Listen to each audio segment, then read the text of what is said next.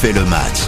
Salut, c'est Christophe Paco. C'est comme nous, vous adorez le football, le ballon rond, le meilleur Ce podcast est fait pour vous. Avec aujourd'hui, attention, un trio magique, puisque nous sommes en compagnie de Riyad Ouslimani, spécialiste de l'OM. Salut à toi Riyad. Salut Christophe. RTL.fr. Et le grand Manitou, le grand patron, le master of cérémonie des vendredis, samedis, dimanches, et puis tous les mardis, les mercredis, les jeudis, la Ligue Europa, la Ligue des Champions, la Ligue Conférence. Eric Silvestro, salut à toi Eric. Salut, il va falloir que je pose des RTT, j'ai l'impression. Bah, tu es obligé là, tu es obligé maintenant. Comment ça va nous coûter trop cher ce podcast? Le podcast, on refait le match, c'est parti, on parle de l'OM. Tudor, Sanchez, c'est du solide ou non? Finalement, c'est pas si mal, Eric, cette association. Un entraîneur du dur de dur et un Sanchez avec une grande expérience et un peu en forme. Mais pourquoi vous dites finalement, Christophe Si on réécoute tous ah, les podcasts de Refait Match depuis le début de la saison, personnellement, en tout cas, j'étais ravi de l'arrivée d'Igor Tudor sur le banc de l'Olympique de Marseille. Moi, j'aime quand un entraîneur à poigne arrive pour secouer le cocotier. Je vous ai même dit, il va nous faire une saison à la Nico Kovac à Monaco. Alors, le problème, c'est que l'année prochaine, je pense que les joueurs voudront sa peau. Oui, mais c'est pas grave. À court terme, pour l'OM, c'est très bien. Un entraîneur qui a des idées fortes, qui a envie en plus de prôner un jeu moderne basé sur l'intensité et la verticalité, qui n'hésite pas à mettre la star Dimitri Payet sur le banc les deux premiers matchs parce qu'il n'est pas prêt physiquement. Je trouve que c'est un entraîneur euh, qui, mérite en tout cas qu'on étudie ses, concepts de jeu. Voilà, euh, là Gerson était blessé, il a fait rentrer Payet pour bien montrer que pour lui c'était pas une question de je ne veux pas, de Payet, c'est juste qu'il n'était pas prêt mhm. physiquement et qu'il y avait d'autres qui étaient plus près que lui. Il a fait rentrer Payet contre Nice, ça s'est magnifiquement bien passé pour son équipe pour Payet avec Sanchez et tout va bien dans le meilleur des mondes pour l'instant. Pour l'instant, c'est un peu idyllique, mais c'est très bien.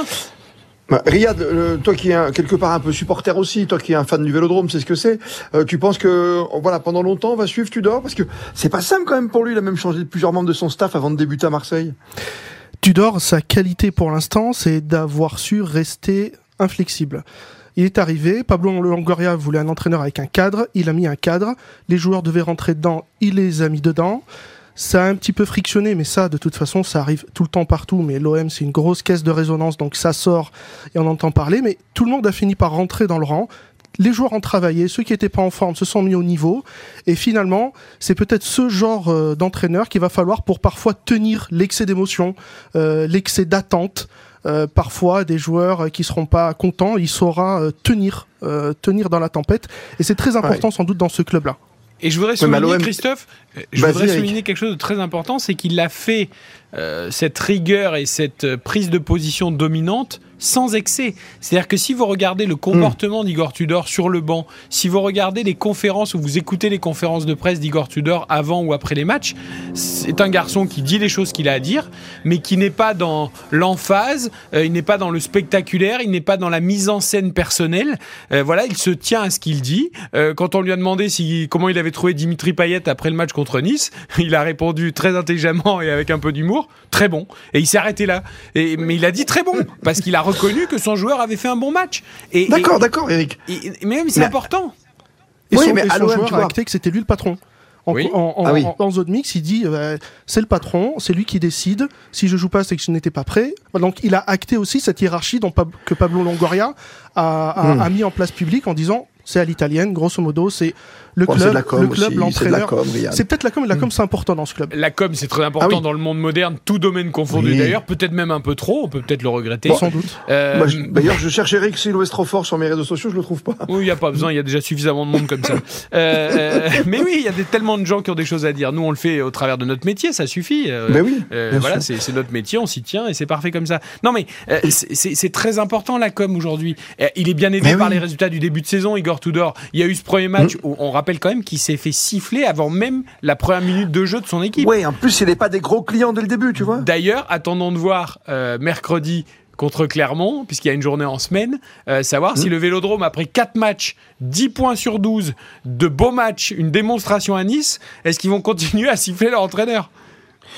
Oui, ça va être compliqué. Mais quand tu reparles ah bah, l'entraîneur, tu sais, Marseille, Marseille, ça a toujours été, bah, c'est un terrain chaud, comme on les aime, quoi. C'est le foot, c'est le grand sud. C'est pas toi que je vais dire ça, toi, l'enfant du sud. Mais, euh, Riyad, euh, on, sort d'un, d'un Sampaoli, d'un Bielsa et sa glacière. Je te parle, moi, de mon Goethals à l'époque. Il y avait toujours un personnage, tu vois, quand c'était pas tapis lui-même, quoi.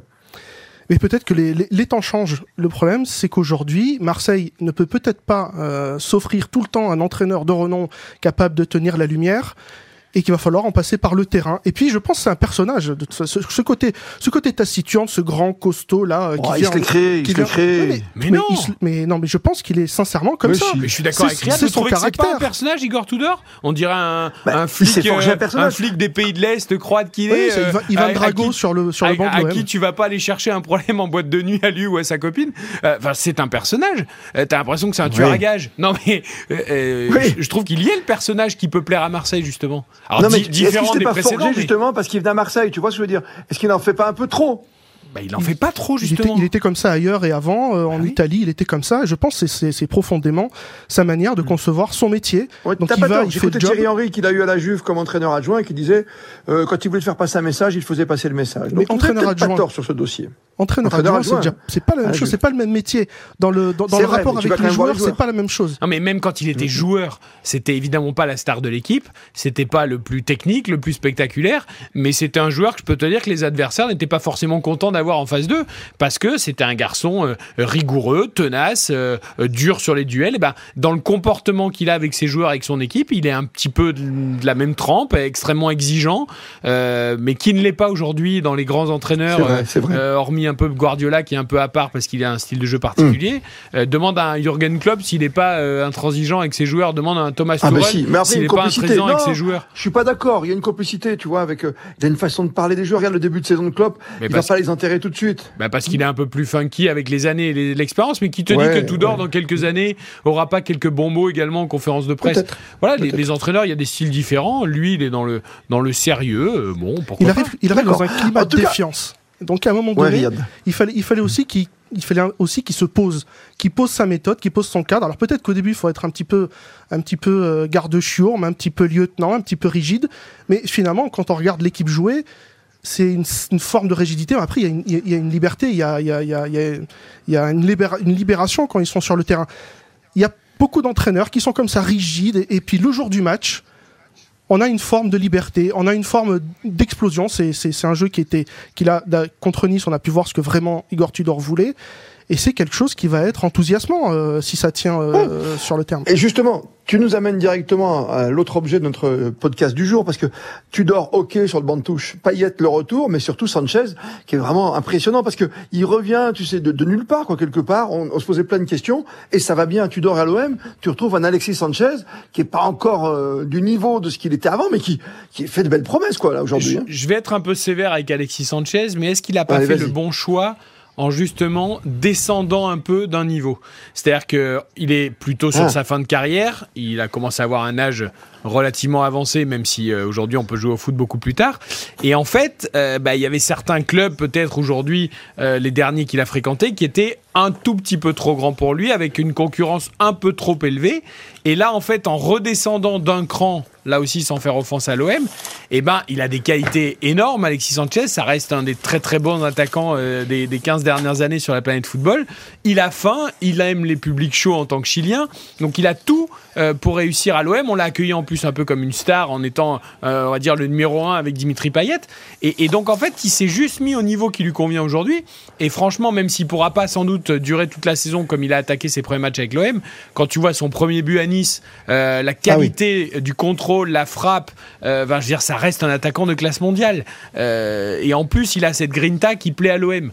Donc bah voilà, ça va durer le temps que ça durera. Il y aura sans doute des, des micro-coupures temporelles dans la saison mais c'est pas grave, ça ressemble quand même déjà à une belle pioche. C'était le, souci de façon non manquant. Chez non manquant peut-être Riyad, mais c'est vrai que là il va falloir compter les jours parce que tous les trois jours on va jouer que ça Paris ou Marseille, ça va être terrifiant. Hein. Et c'est pour ça que le groupe a été étoffé. On a parler du, gros volume de transferts fait à l'OM. Alors il y avait des, retours de prêt, des gens vendus, etc. Mais il fallait étoffer. Là aujourd'hui, il y a quasiment tous les postes doublés. Avec tous les trois jours, avec la Coupe du Monde qui va venir euh, dans, dans, trois mois, euh, il faudra avoir beaucoup de joueurs. Et bien Alexis Sanchez, peut-être que contre Clermont, il va pas commencer euh, pour pouvoir mmh. jouer un petit peu le week-end et démarrer la Ligue des Champions avec beaucoup de rythme. Il va falloir les gérer comme ça, les paillettes, les Sanchez, les entre guillemets vieilles gloires, qui seront très utiles dans le contexte Ligue des Champions qui, je pense, est ultra important euh, pour asseoir le projet OM, ne pas être ridicule et montrer que, les bons choix ont été mmh. faits, et eh bien peut-être qu'en Ligue 1, il y aura des matchs où il jouera pas, où il rentrera 25 minutes, et il acceptera parce que c'est le jeu et parce que sans doute l'entraîneur n'en donnera pas le choix. Et en conclusion, Eric Silvestro, tu en parles très souvent dans tes soirées foot, mais sur RTL Foot, tu vois, sur la grande radio, mais c'est vrai qu'il va falloir aussi euh, s'habituer. On a commencé à faire cinq changements, quoi. C'est, révolutionnaire comme dans le rugby de pouvoir changer autant, quoi. Oui, ça permet aux entraîneurs d'utiliser plus de monde, de faire souffler quand il y a besoin de faire souffler, de faire des ajustements euh, tactiques en fonction de l'évolution des résultats des matchs. Et ça, euh, certains ne s'en privent pas, d'autres, pour l'instant, sont un peu plus euh, hésitants, mais on voit bien que tout le monde s'y met. C'est notre façon de gérer, tu vois. Je mets juste un petit warning. Là, on est, on est très dithyrambique sur le début de saison de l'OM, sur Tudor, sur Sanchez, sur la gestion de Longoria, des transferts et tout ça. C'est vrai que pour l'instant, tout se passe très bien je pense quand même qu'il y a une forme euh, non pas de réussite un peu maximale, mais, mais un petit peu quand même. Euh, là, à Nice, c'est pas la ah, faute. Il y a eu des bons adversaires. Et non, en mais tombé sur un mauvais Nice. Euh, voilà, le, là, on est un peu parce que Nice est passé complètement au travers, mais c'est aussi euh, parce que l'OM a fait son match. Mais mais il y a eu la conférence, hein. le match, par exemple, le match d'ouverture, le 4-1, c'est quand même un peu un espèce de 100% de réussite. Donc, il faut pas s'attendre à un OM flamboyant qui va gagner tous les matchs et qui va être tout en haut tout le temps. Moi, je suis beaucoup plus prudent. Pas Monaco, t'as pas OM Lyon non plus. Oui, oui je, je suis beaucoup plus prudent sur l'Olympique de Marseille, mais vu d'où ils viennent, vu ce qui s'est passé cet été, vu la préparation, vu euh, euh, les interrogations autour de Tudor, euh, vu les mouvements du mercato, bon, à l'arrivée, c'est plutôt pas mal ce qui se passe en début de saison. C'est surtout un résultat auquel on s'attendait pas. Non, non, il faut, il faut que ça tienne. Tu l'as dit, et vous l'avez bien dit tous les deux. En plus, là, il y a une période, quand on est dans la Ligue des Champions en ce moment, entre la Ligue 1 et la Ligue des Champions, il va falloir enchaîner mais tous les trois jours. Merci mille fois, messieurs. Riyad Eric aujourd'hui. Riyad Ouslimani, Eric Silvestro. Merci d'être fidèle à ce podcast. On refait le match.